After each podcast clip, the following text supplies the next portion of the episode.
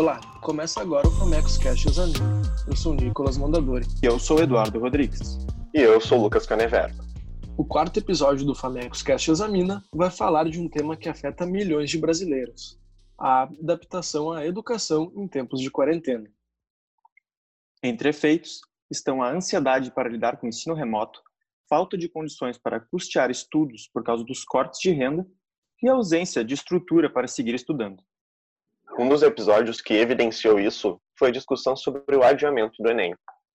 O antigo ministro da Educação, Abraham Weintraub, chegou a defender a manutenção das datas previstas inicialmente, mas teve que ceder. Você que está aí, eu sei que o coronavírus atrapalha um pouco, mas atrapalha todo mundo. Como é uma competição, tá justo. Continue estudando, continue se preparando e, se Deus quiser, o ano que vem, a gente se vê numa universidade federal. No Brasil, cerca de 17% dos alunos de escolas públicas e quase 2% das privadas não têm acesso regular à internet. Uma pesquisa da Associação Brasileira de Mantenedoras de Ensino Superior, divulgada em junho, mostra que é até 42% dos estudantes ouvidos consideram risco de desistir da faculdade por condições financeiras. Um aluno de um famoso cursinho para medicina de Porto Alegre, um dos pré-vestibulares mais reconhecidos da cidade, fala em condições de anonimato os problemas de concentração devido ao uso de celular. A minha experiência com o período da pandemia está sendo muito ruim mesmo com as aulas de EAD. Eu tenho déficit de atenção, não consigo acompanhar as aulas porque para mim é muito difícil estar na frente de um computador e às vezes chega uma notificação no celular, a pessoa já se distrai.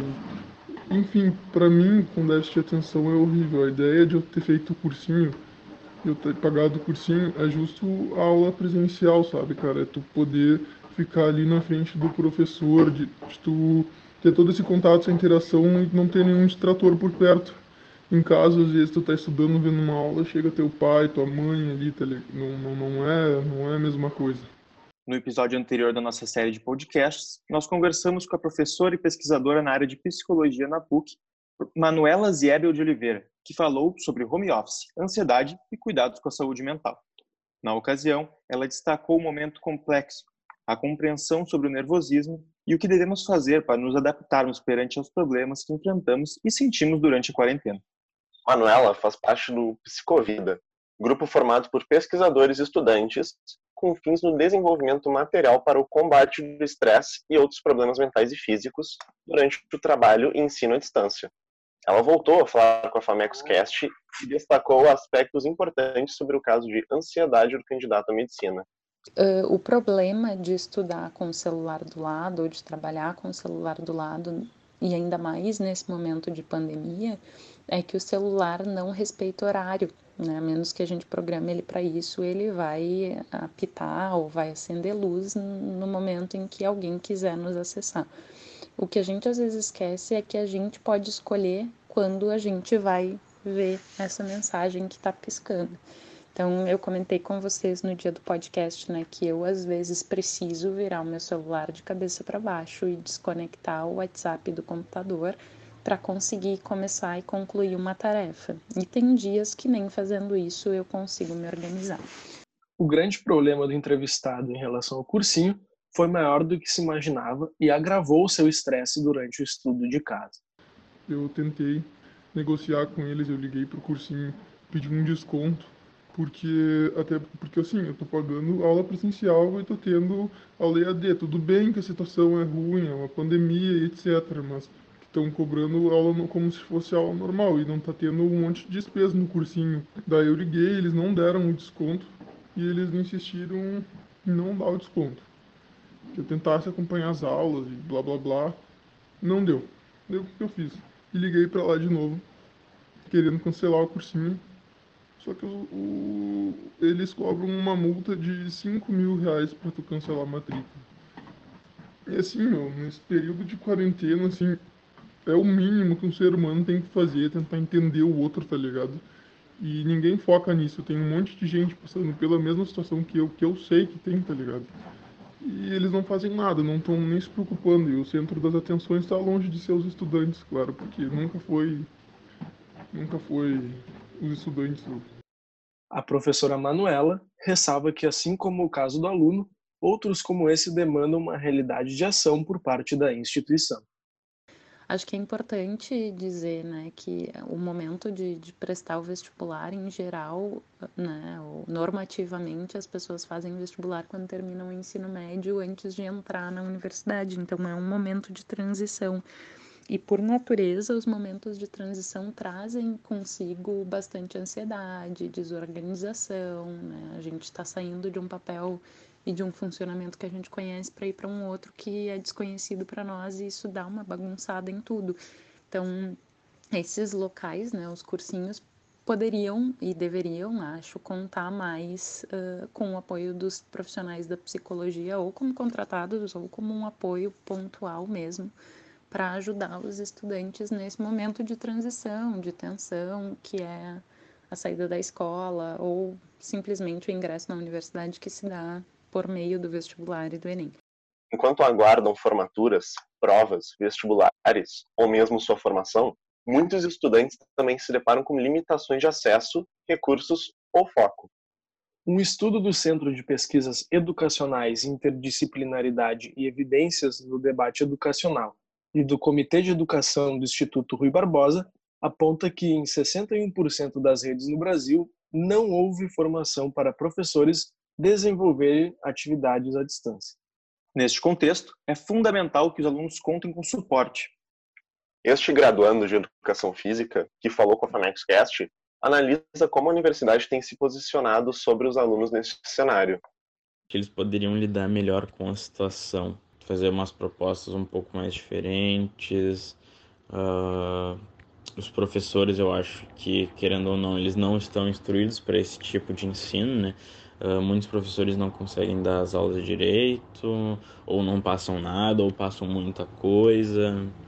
Uh, eu sei que é um processo de adaptação, mas como é que tu vai dar um ensino superior? Validar um ensino superior para te ter uma coisa às vezes que básica. Eu sou parte da educação física e muitas matérias está sendo um ensino muito superficial que não está dando para absorver muita coisa. Diante da incerteza para o segundo semestre de 2020, ele ainda não sabe como vai proceder em relação às aulas. Ele considera a possibilidade de diminuir as cadeiras para que mantenha o ritmo do aprendizado, mas não tem certeza. Escolas, universidades e cursinhos buscam soluções para adequar a realidade de seus estudantes. Em Araranguá, praia no sul de Santa Catarina, o cursinho Leme tomou iniciativas para apoiar os estudantes, como conta a vestibulanda Brenda Daminelli. Então, estudar agora nesse período de quarentena está sendo bem difícil, porque é muito complicado manter o foco, a concentração, a calma, a produtividade nesse momento tão difícil, sabe? É uma pandemia. A ansiedade bate muito forte, é um sentimento muito ruim. Eu até evito ficar olhando muito as notícias porque eu não consigo me concentrar em outras coisas.